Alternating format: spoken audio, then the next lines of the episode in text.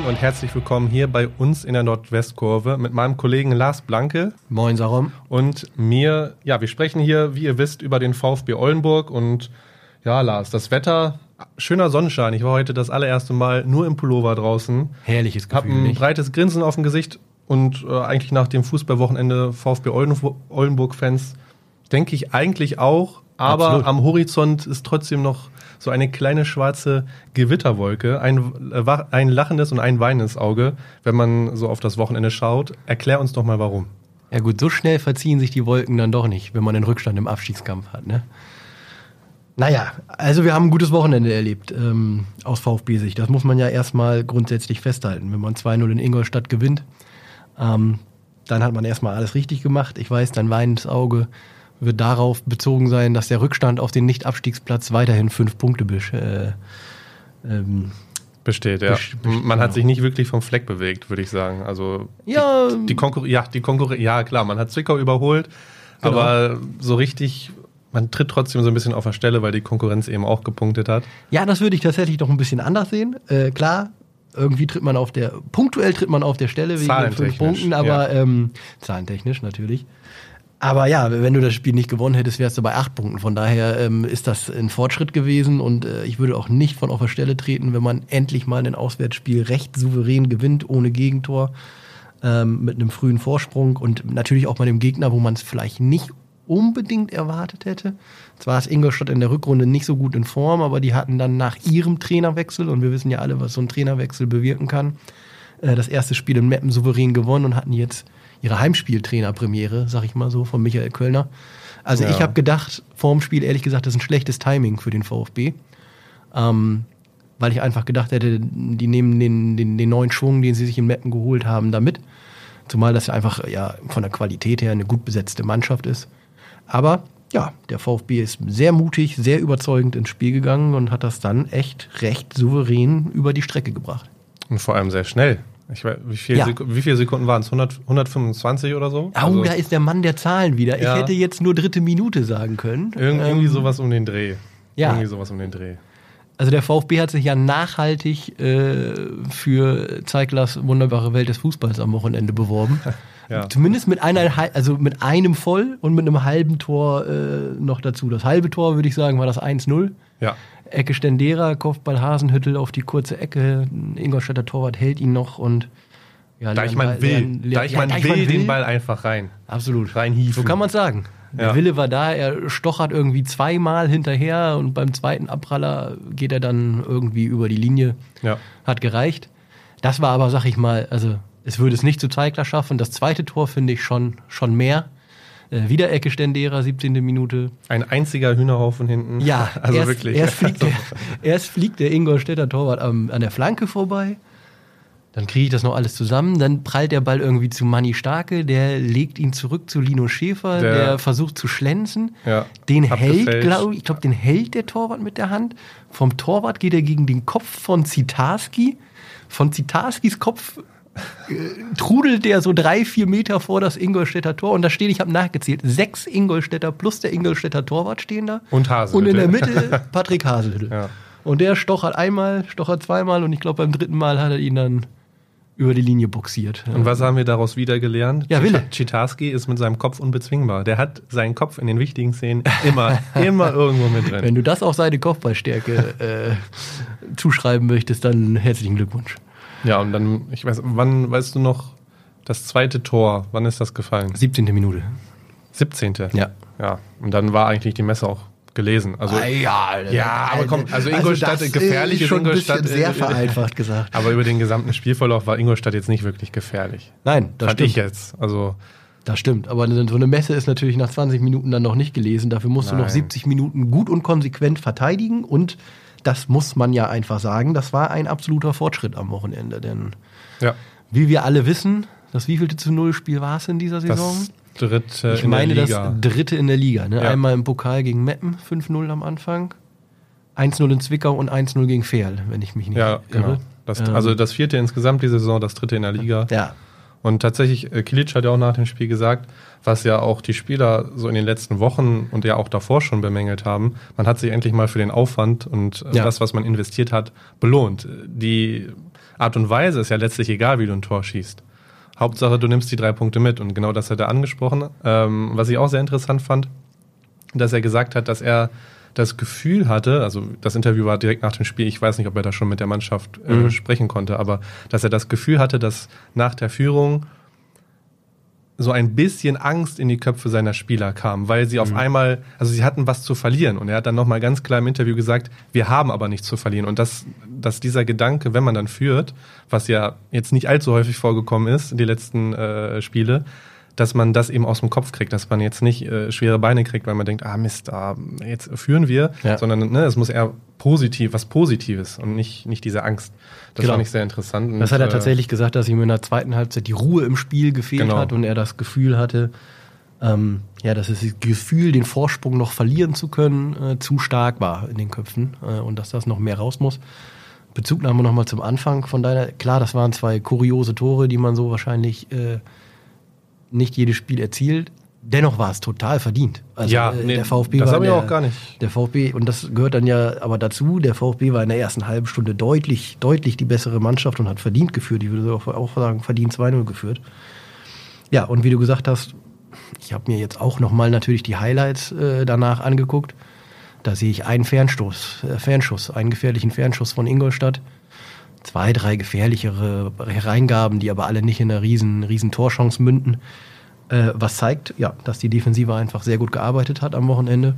Und das ist doch etwas, was man für den Schlussspurt mitnehmen kann. Auf jeden Fall, auf jeden Fall. Und zwei, oder sag ich mal, ich fange erstmal bei einem Garanten für den Erfolg an. Ja. Auch wenn seine Standards jetzt nicht auf direktem Wege ja. den äh, Weg ins Tor gefunden haben. Marc Stendera, ja. der ja ähm, auf gezwungenermaßen ja zum in, Glück gezwungen in die in die Startelf gerutscht ist wegen der Sperre von äh, Kamal Krasniqi, ja. hat das gemacht, was von ihm viele erwartet haben, bevor also als er geholt worden ist, nämlich sagen, vor vier Monaten, ja. Ja, äh, er hat das Spiel beruhigt, er hat das Spiel gelenkt, ja. er hat mit seinen Standards für Gefahr gesorgt und letztlich war er eben ja Haupt äh, jetzt, jetzt, fehlt mir tatsächlich das Wort, mitverantwortlich, maßgeblich, maßgeblich, maßgeblich. da ist das schöne Wort, maßgeblich mitverantwortlich ja. für, für die Treffer.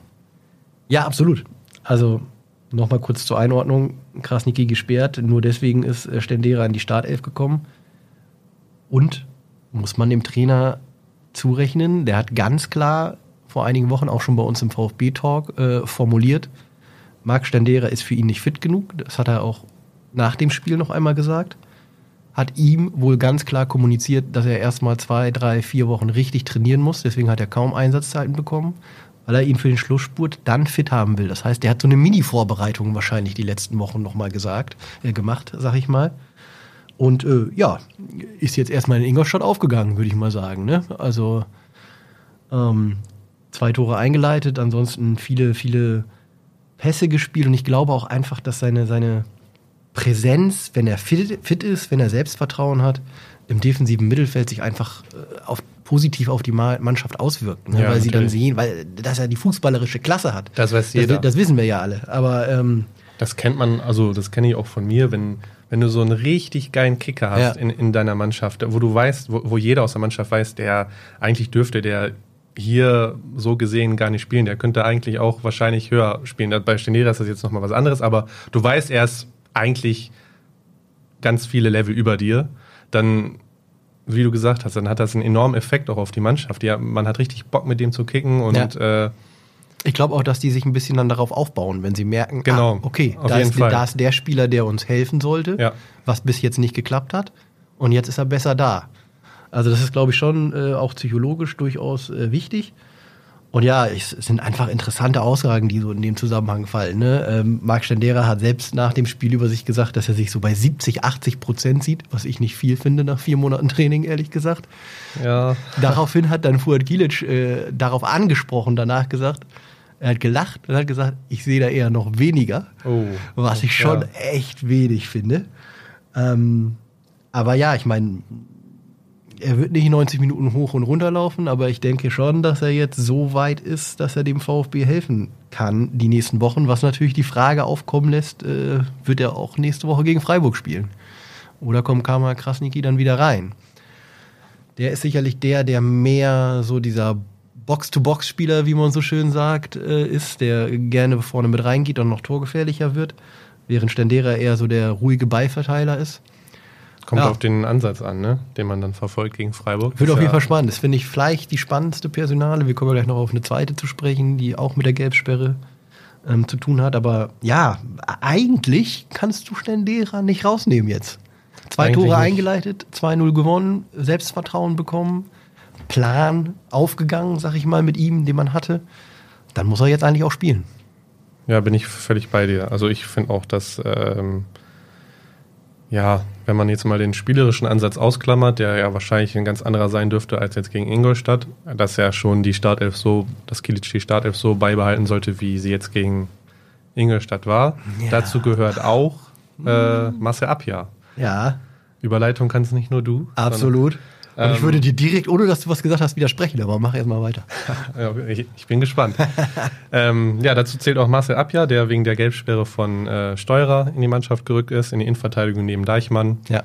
Und ja, du hattest ja eben schon gesagt, alles da gut wegverteidigt, auch wenn ich behaupten würde, dass der Gegner jetzt am Wochenende nicht wirklich viel dafür getan hat, dass man defensiv wirklich sich den Kopf zerbrechen musste. Ich glaube, das Ja, wird gegen Freiburg nochmal also ich deutlich geb- anders. Ich gebe dir ja recht, aber da gehört ja auch immer die zweite Mannschaft dazu. Ja, äh, ja, natürlich, der, natürlich. Der VfB hat es geschafft, wenig zuzulassen.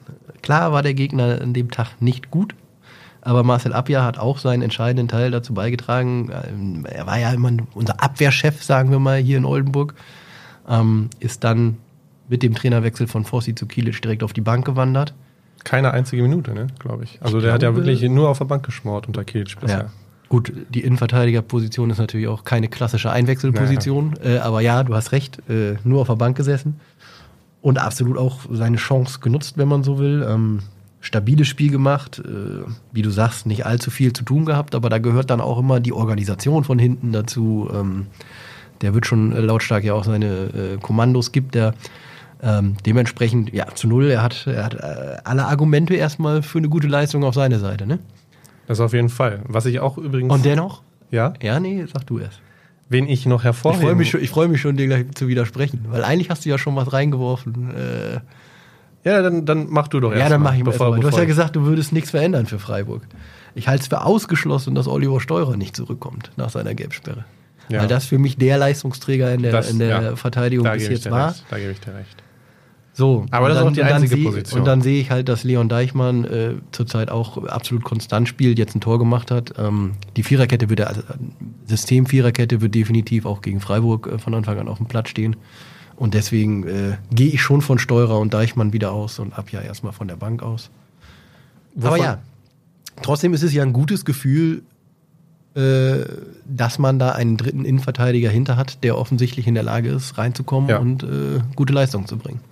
Welchen Ansatz ich auch sehr interessant fand und ich glaube auch, dass der durchaus einen großen äh, Anteil daran hatte, dass das Spiel am Wochenende so verlaufen ist, wie es verlaufen ist, auch defensiv, dass er Kniestock äh, auf die linke, in Anführungsstrichen, offensive Außenbahn gestellt hat. Ja, äh, hinter zwei ihm Verteidiger auf links. Genau, und ich bin der Meinung, so sollte er auch gegen Freiburg äh, Ja. agieren, weil Da bin ich wieder bei dir.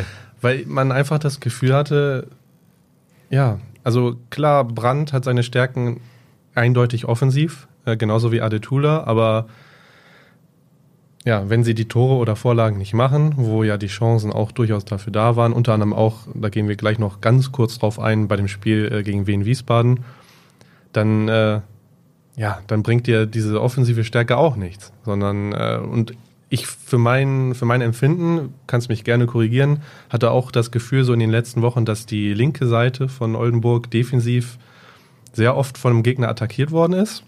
Äh, hatte ich zumindest das Gefühl, öfter als die Ja. rechte Seite, wenn, wenn ich es äh, jetzt so Ja, sagen würde. ja, doch, doch. Also Patrick Möschel auf rechts ist sehr konstant, Äh, sag würde ich nämlich mal. auch sagen, Und genau. es sind eher gefährlichere Angriffe über die linke Seite gekommen. Ja. Ja. Und eben dann dieser Kniff, dass er jetzt einfach Kniestock nach links gestellt hat vorne und Plautz hat weiter links gespielt hinten, hat 1A funktioniert. Und da würde, sehe ich keinen Grund, warum das gegen Freiburg nicht äh, Kilic nicht auch so tun sollte. Und Ja. ich bin auch der Überzeugung, dass es da auch funktionieren wird. Fand ich auch eine gute Maßnahme. Auch noch zwei weitere Gründe dafür. Es sind beides reine Linksfüßer. Das ist nicht schlecht. Ähm, dann hat zwar der offensivere, in dem Fall offensivere Kniestock in der Offensive nicht seine ganz großen Qualitäten. Dennoch als Linksfuß, wenn du den Ball auf dem Fuß liegen hast, kannst du immer mal eine, äh, eine gefährliche Flanke reinbringen. Du hast mehr Stabilität, dadurch, dass die beiden sehr defensiv denken erstmal. Ähm, und es hat sich auch einfach keiner in den letzten Wochen aufgedrängt, linksoffensiv. Es hat, ist eine der Positionen, wo am meisten gewechselt wird. Raphael Brandt, Adetula, vorher noch Kebabajie, das ist jetzt schon ein paar Wochen her. Ähm, da haben sich viele versucht, Jakob Bogjans, ähm, alle immer mal mit guten Ansätzen, aber keiner, der konstant überzeugt hat. Ja, und warum nicht? Warum nicht erstmal sagen, wir machen die linke Seite damit dicht? Ja.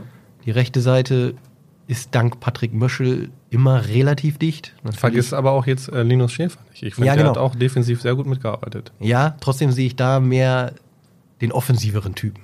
Ja. Aber kann man ja machen, weil er hat mit Patrick Möschel einen guten Rechtsverteidiger hinter sich. Ähm, bei Lino Schäfer sehe ich schon eher, dass er derjenige ist, ähm, ja, der einfach mal mit auch ein bisschen unkonventionellen Dribblings äh, für, mit Mut für Gefahr sorgen kann.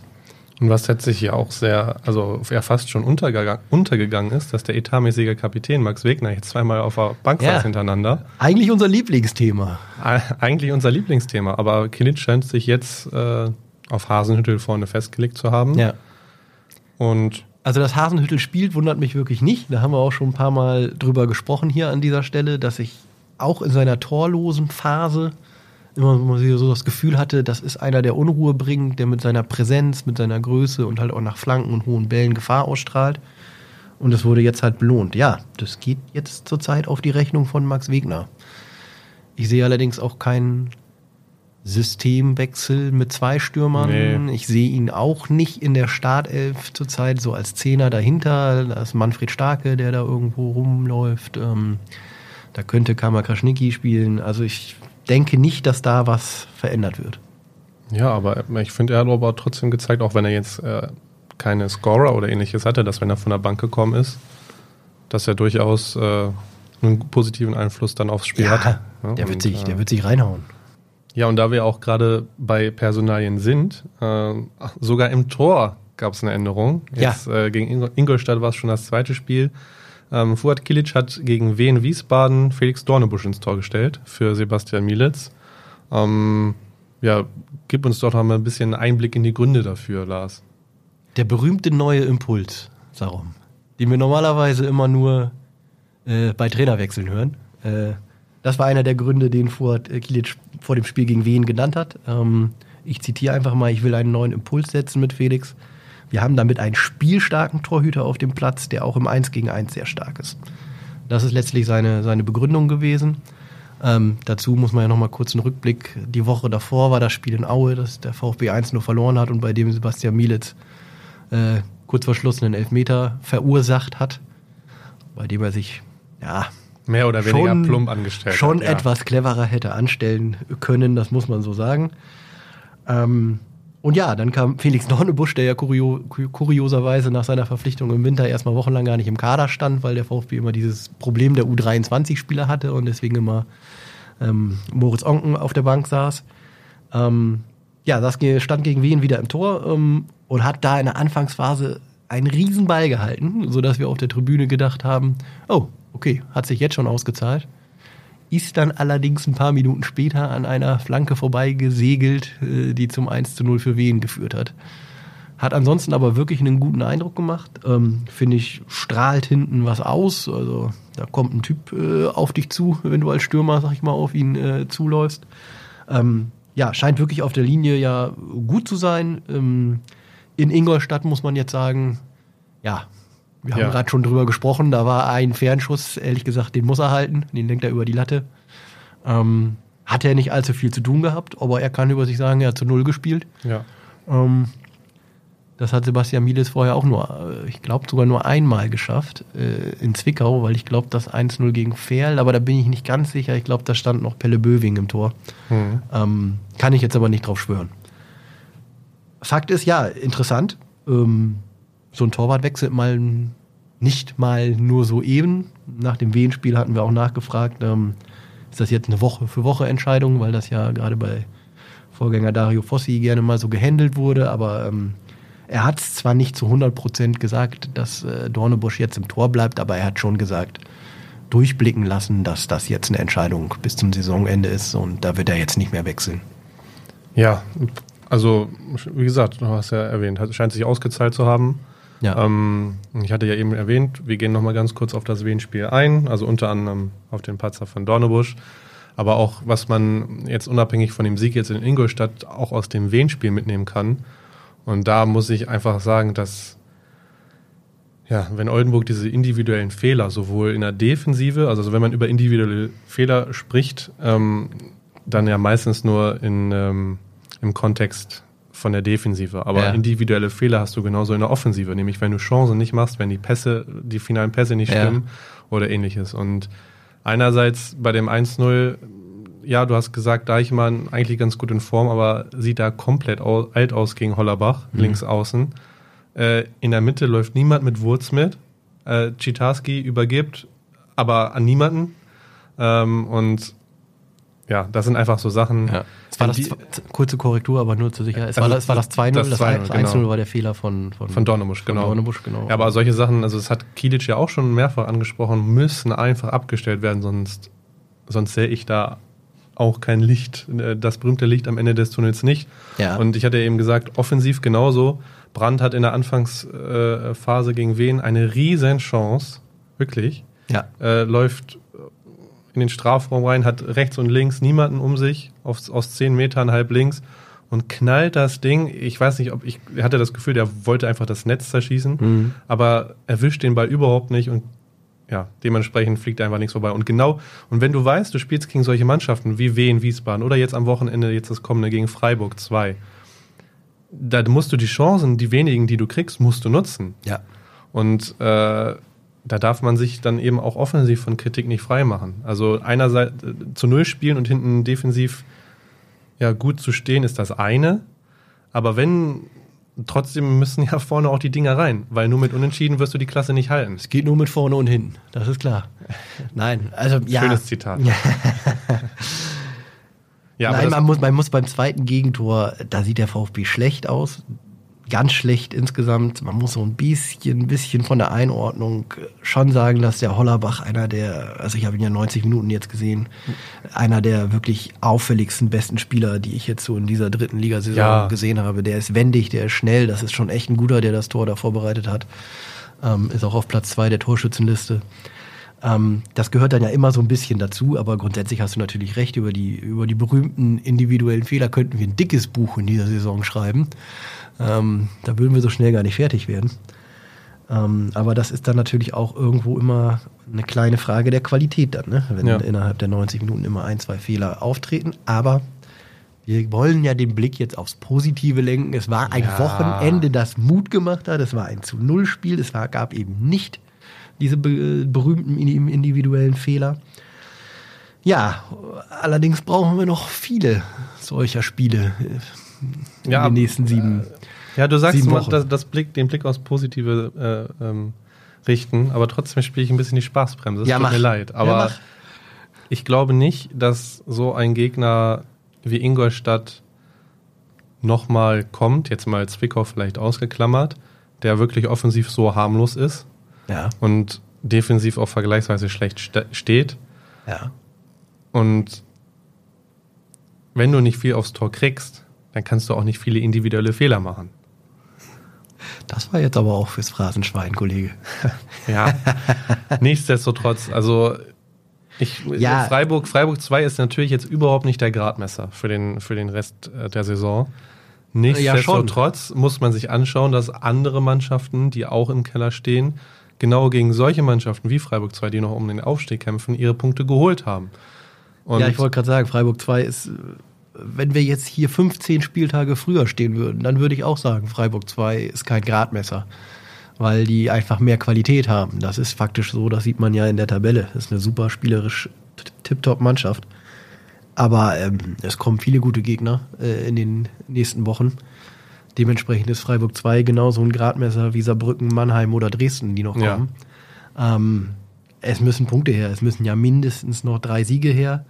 Ähm, tendenziell eher vier, dadurch, dass Halle gewonnen hat am Wochenende. Ähm, deswegen kann man, wir sind nicht mehr in der Phase einer Saison, wo man sagen kann, die sind nicht der Gradmesser, weil Ja. das ist die bessere Mannschaft, Freiburg 2. Ohne Zweifel. Aber es müssen jetzt Punkte her und ähm, das Selbstvertrauen aus Ingolstadt, denke ich, wird schon eine Rolle spielen, dass der VfB auch am Samstag äh, gegen Freiburg mutig aufspielen wird.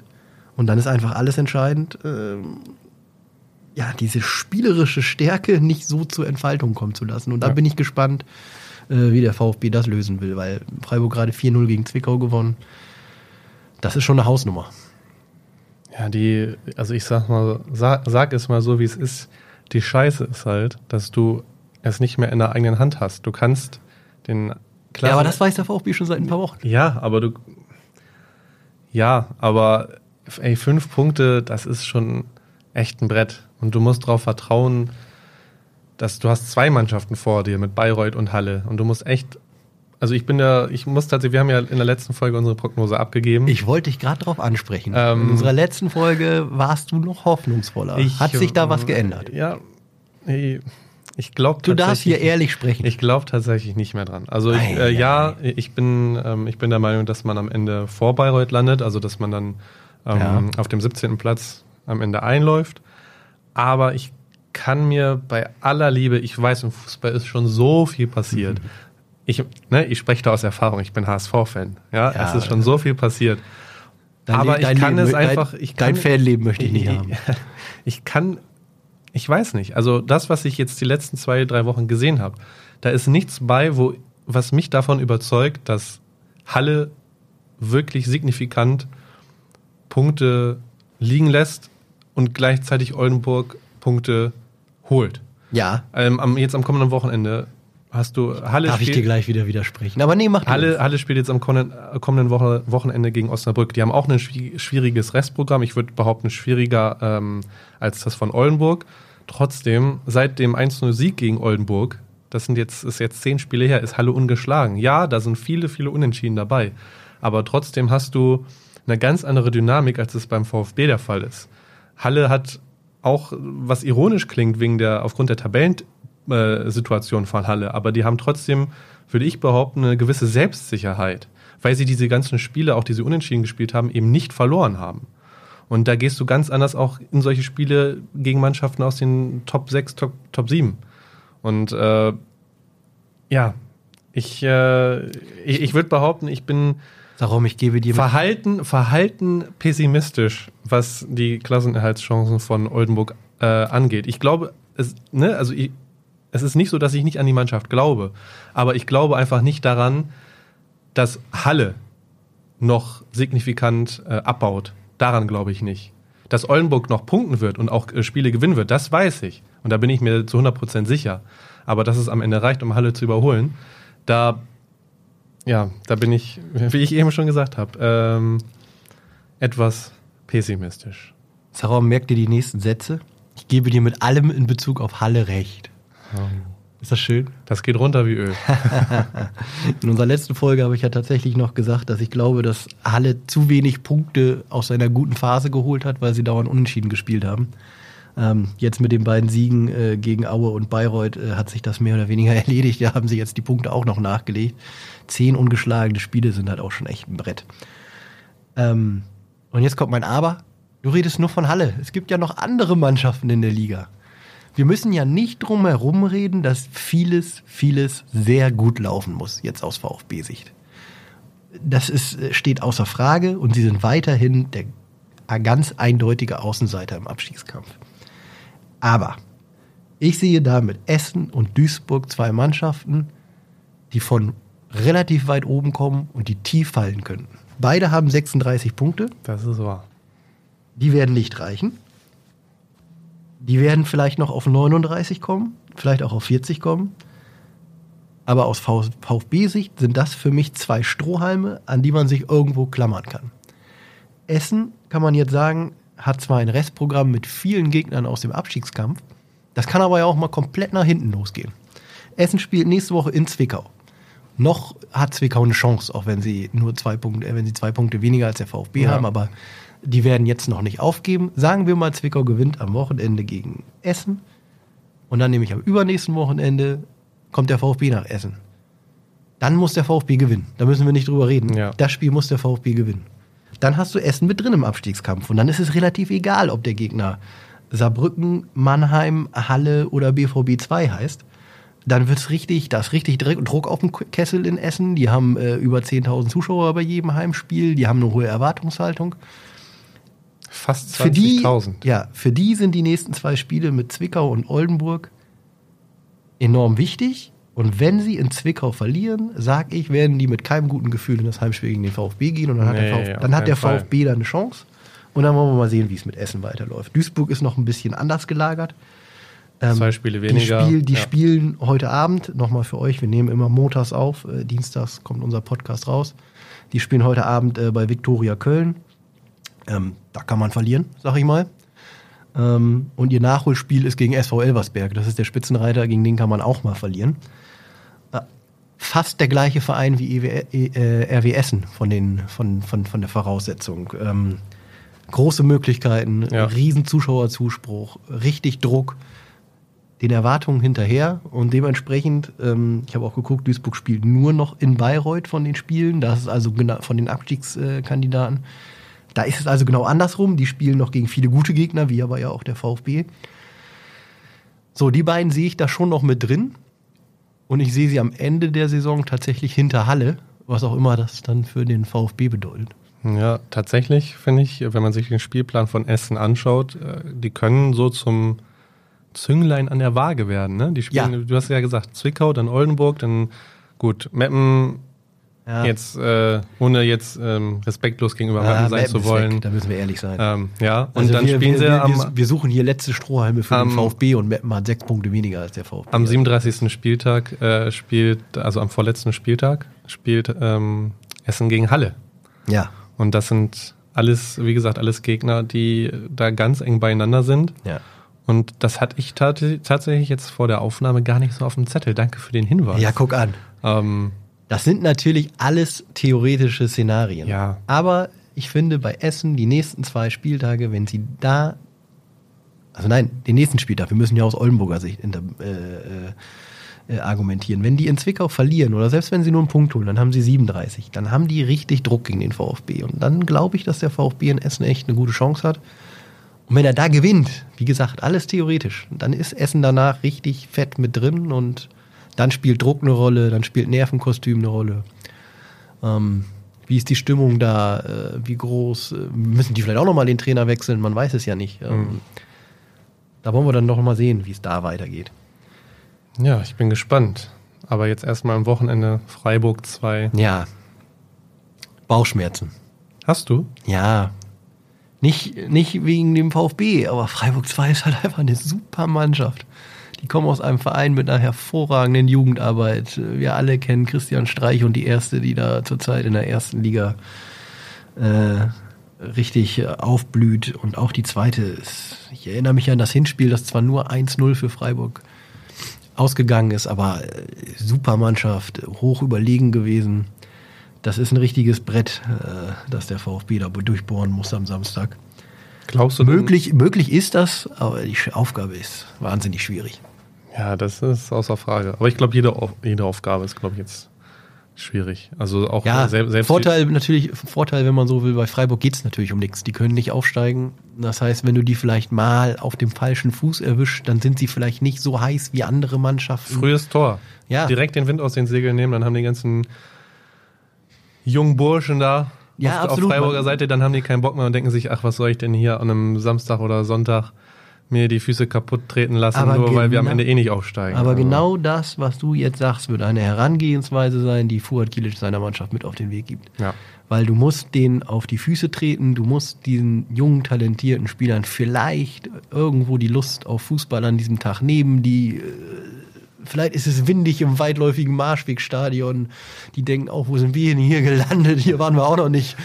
Äh, trittst ihn dreimal auf den Füßen und gehst einzeln in Führung und dann musst du einfach arbeiten, ja.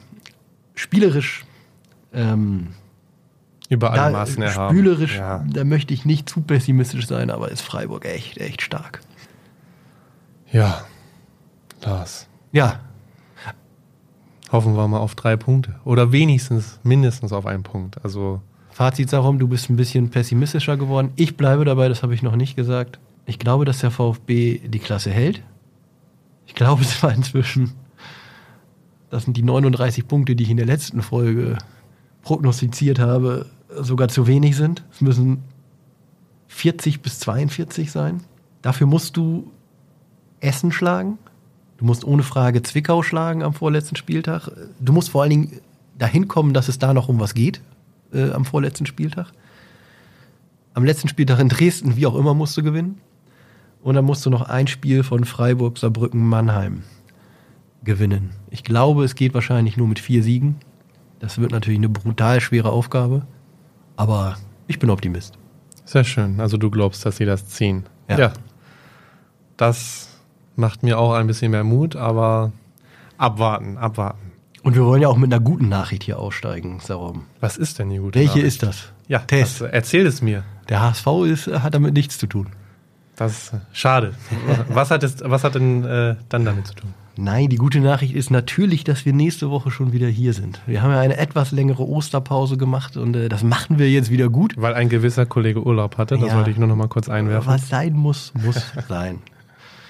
Wir sind also schon wieder am Dienstag, 25. April, äh, mit der nächsten Folge da. Und das ist nämlich richtig gut passend, weil das ist eine super spannende Woche für den VfB. Da geht es Mittwoch am 26. April im Niedersachsen-Pokal-Halbfinale bei Atlas der im Horst um den Einzug in den Landespokal, worüber der VfB sich ja, ich glaube, erstmals seit 2011 wieder für den DFB-Pokal qualifizieren kann und will. Plus dann das äh, besagte Auswärtsspiel bei RW Essen am Sonntag. Also da haben wir ein richtig pickepackevolles Programm, worüber wir sprechen können. Ja. Natürlich mit einem Rückblick auf das Spiel gegen Freiburg, wie das gelaufen ist. Ja, wir würden uns natürlich freuen, wenn ihr den Podcast bei der Plattform eures Vertrauens abonniert. Dort könnt ihr auch alle Folgen unseres VfB Live Talk Formats Nordwestkurve der VfB Talk nachhören. Wenn ihr ansonsten noch Themen, Ideen oder Anregungen habt, über die wir an dieser Stelle mal reden sollten, dann schreibt uns doch gerne noch eine E-Mail an red.sport.nwzmedien.de. Und Sarom, dann wünsche ich dir viel Spaß am Samstag beim Zuschauen des 2 zu 1 Heimsieges des VfB gegen den SC Freiburg 2. Ich würde mich drüber freuen. Dann bis nächste Woche und bleibt sportlich. Ciao. Tschüss, tschüss.